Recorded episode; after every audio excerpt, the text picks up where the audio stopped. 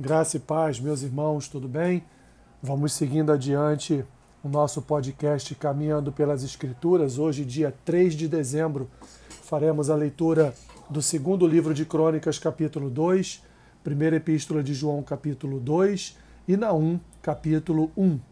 Segundo livro de Crônicas, capítulo 2, diz assim: Resolveu Salomão edificar a casa ao, Senhor, ao nome do Senhor, como também casa para o seu reino Designou Salomão setenta mil homens para levarem as cargas, oitenta mil para talharem pedras nas montanhas e três mil e seiscentos para dirigirem a obra.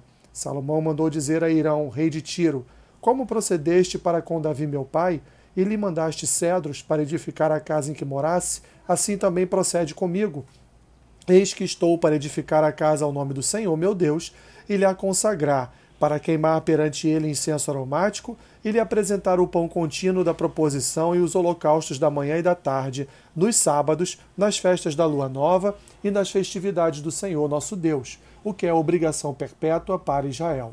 A casa que edificarei há de ser grande, porque o nosso Deus é maior que todos os deuses. No entanto, quem seria capaz de lhe edificar a casa, visto que os céus e até os céus dos céus o não podem conter?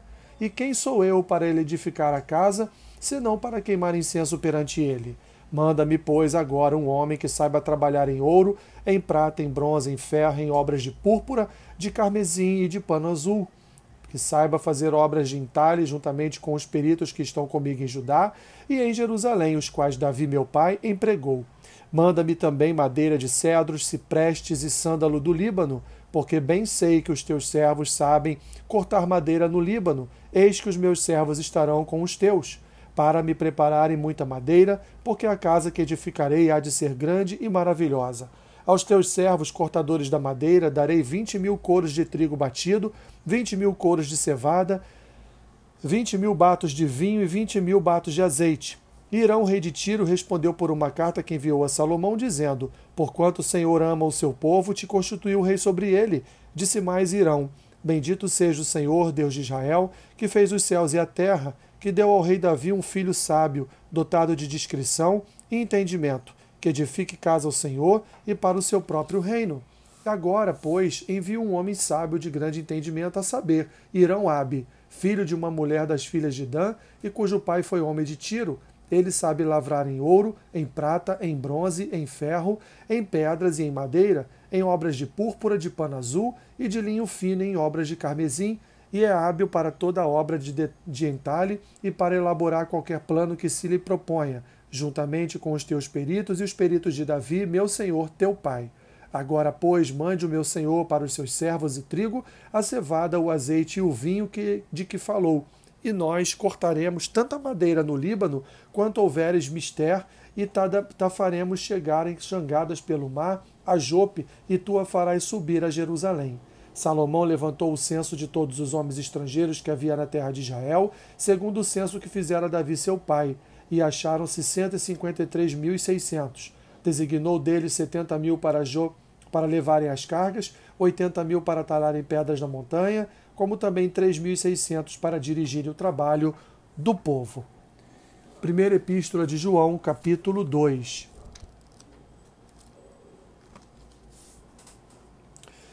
Filhinhos meus, estas coisas vos escrevo para que não pequeis. Se todavia alguém pecar, temos advogado junto ao Pai, Jesus Cristo justo, e ele é a propiciação pelos nossos pecados, e não somente pelos nossos próprios, mas ainda pelos do mundo inteiro.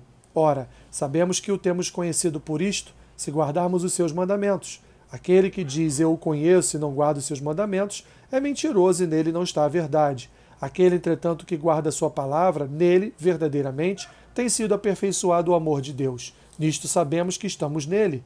Aquele que diz que permanece nele, esse deve também andar assim como ele andou.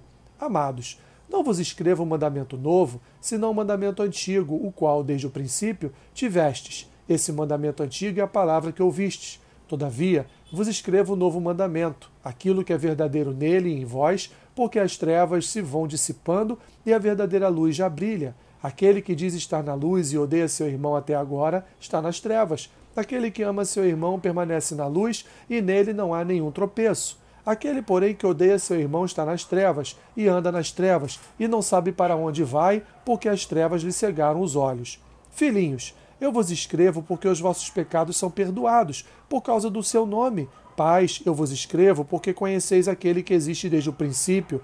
Jovens, eu vos escrevo porque tendes vencido o maligno. Filhinhos, eu vos escrevi porque conheceis o Pai.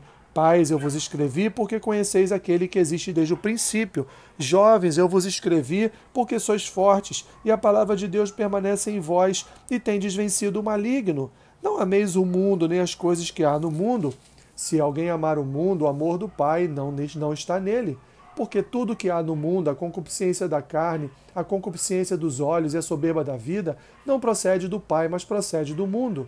Ora, o mundo passa, bem como a sua concupiscência. Aquele, porém, que faz a vontade de Deus, permanece eternamente. Filhinhos, já é a última hora, e como ouvistes que vem o anticristo, também agora muitos anticristos têm surgido, pelo que conhecemos que é a última hora. Eles saíram do nosso meio, entretanto não eram dos nossos, porque se tivessem sido dos nossos, teriam permanecido conosco. Todavia, eles se foram para que ficasse manifesto que nenhum deles é dos nossos. E vós possuís unção que vem do santo, e todos têm desconhecimento. Não vos escrevi porque não saibais a verdade, antes, porque a sabeis, e porque mentira alguma jamais procede da verdade. Quem é o mentiroso, senão aquele que nega que Jesus é o Cristo? Este é o anticristo, o que nega o Pai e o Filho. Todo aquele que nega o Filho, esse não tem o Pai. Aquele que confessa o Filho, tem igualmente o Pai. Permaneça em vós o que ouvistes desde o princípio. Se em vós permanecer o que desde o princípio ouvistes, também permanecereis vós no Filho e no Pai. E esta é a promessa que ele mesmo nos fez, a vida eterna. Isto que vos acabo de escrever é acerca dos que vos procuram enganar. Quanto a vós outros, a unção que dele recebestes permanece em vós. E não tendes necessidade de que alguém vos ensine, mas como a sua unção vos ensina a respeito de todas as coisas, e é verdadeira e não é falsa, permanecei nele, como também ela vos ensinou. Filhinhos, agora, pois, permanecei nele, para que quando ele se manifestar, tenhamos confiança e dele não nos afastemos, envergonhados na sua vinda. Se sabeis que ele é justo, reconhecei também que todo aquele que pratica a justiça é nascido dele. Naum, capítulo 1. Sentença contra Nínive, livro da visão de Naum, o Eucocita. O Senhor é Deus zeloso e vingador, o Senhor é vingador e cheio de ira. O Senhor toma vingança contra os seus adversários e reserva indignação para os seus inimigos. O Senhor é tardio em irar-se, mas grande em poder e jamais inocente o culpado. O Senhor tem o seu caminho na tormenta e na tempestade, e as nuvens são o pó dos seus pés.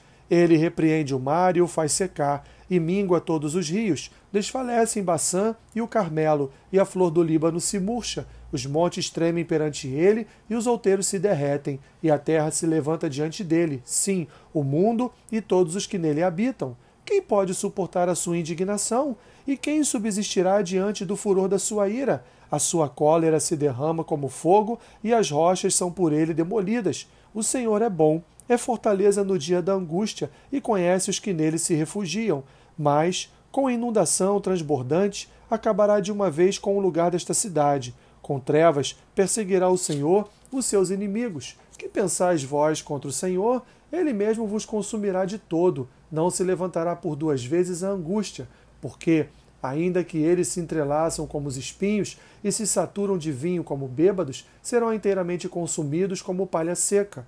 De ti, Nínive, saiu um que maquina o mal contra o Senhor, um conselheiro vil. Assim diz o Senhor: por mais seguros que estejam e por mais numerosos que sejam, ainda assim serão exterminados e passarão.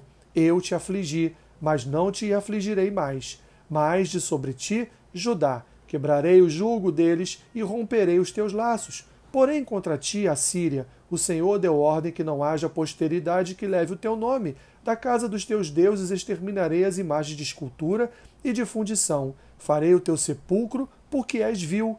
Eis sobre os montes os pés do que anuncia boas novas, do que anuncia a paz. Celebra as tuas festas, ó Judá, cumpre os teus votos, porque o homem vil já não passará por ti, ele é inteiramente exterminado. Que Deus te abençoe, rica e abundantemente. Amém.